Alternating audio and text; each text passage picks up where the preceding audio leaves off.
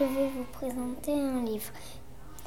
Le titre du livre, Elliot et Mélicine.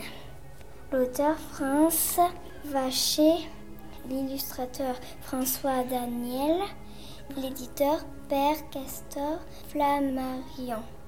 Dans le livre, il y a comme personnage Mélicine, Elliot, Mistigris, papa, maman.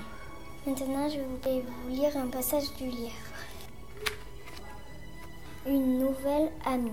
Un jour qu'il s'ennuyait devant la télévision, Elliot décida de descendre au square pour retrouver Mistigris, un gros chat de gouttière trouvé blessé au fond du jardin et soigne en cachette depuis quelques jours.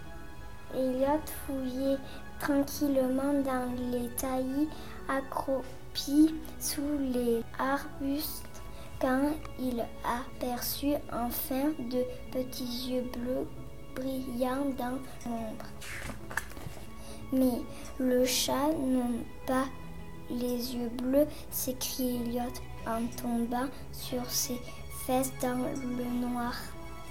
Il venait de rencontrer une drôle de vieille dame habillée d'un manteau rapiécé. Il ne se doutait pas alors que sa vie allait en être transformée.